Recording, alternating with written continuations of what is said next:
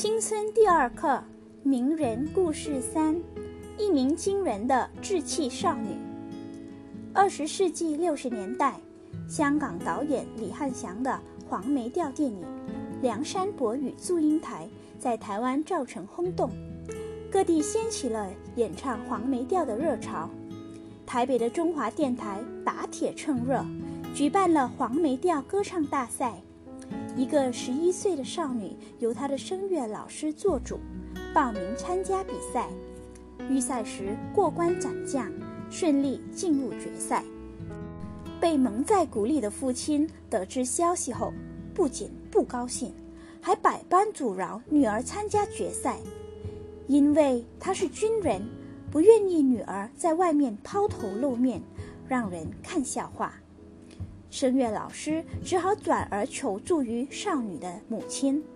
参加决赛不过半天的时间，却关系她的一生啊！机不可失，时不再来。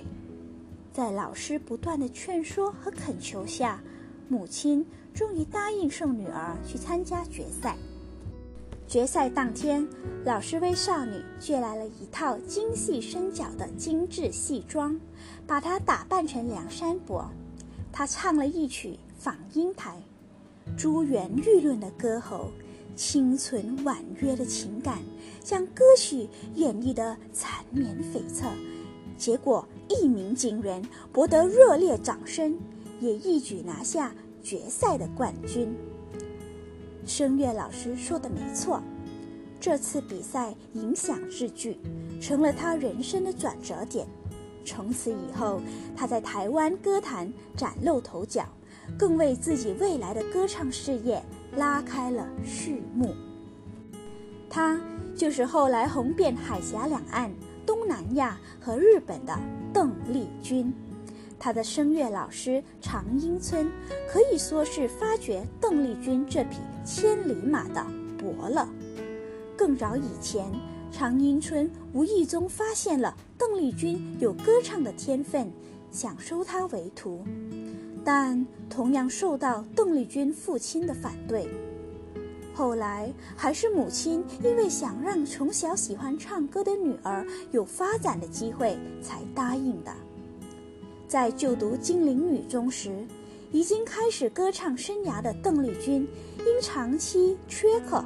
校方要求他必须在学业和歌唱间做一抉择。出于对歌唱的热爱和对自己未来的信心，虽然无不遗憾，他还是决定放弃学业。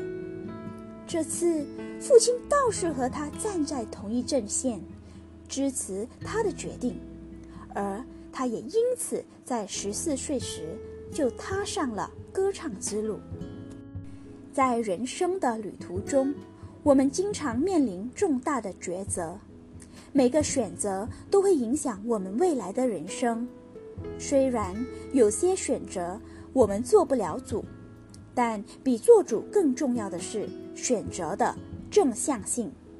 很多人不想读书，放弃学业，美其名为选择，其实是在逃避功课的压力。这是负向性的决定。